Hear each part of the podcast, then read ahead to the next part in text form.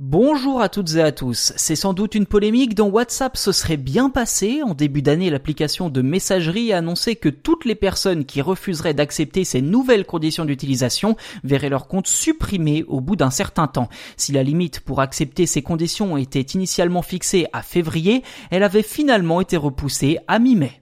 Face à l'absence d'alternatives, de nombreux utilisateurs avaient laissé éclater leur colère puisque dans ces nouvelles conditions, WhatsApp laissait sous-entendre que les données d'un utilisateur pourraient être partagées avec sa maison mère Facebook et ce, même si l'utilisateur ne possède pas de compte Facebook. Conséquence, un exode massif d'utilisateurs vers des services concurrents comme Telegram et Signal. Depuis, WhatsApp a clarifié sa position et a notamment expliqué que le partage de données ne concernera pas le contenu des discussions.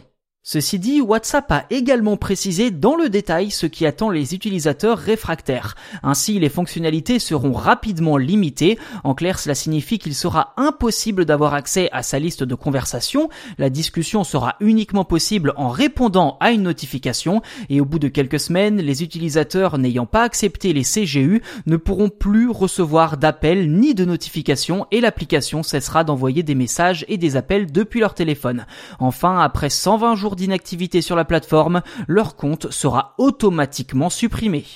Alors si cette stratégie est facile à appliquer dans de nombreux pays du monde pour WhatsApp, les lois européennes devraient théoriquement protéger les utilisateurs du vieux continent. Le partage de données entre WhatsApp et Facebook y est a priori autorisé à condition que les utilisateurs en soient informés et qu'ils donnent leur libre consentement. Or, en obligeant les utilisateurs à accepter ces nouvelles CGU, WhatsApp bafoue clairement ce principe. En attendant que l'Union européenne ne clarifie sa position sur le sujet, il vous appartient soit de rester sur WhatsApp en sachant que vos données pourraient être partagées avec Facebook ou bien migrer comme de nombreux utilisateurs vers d'autres messageries cryptées comme Telegram ou Signal.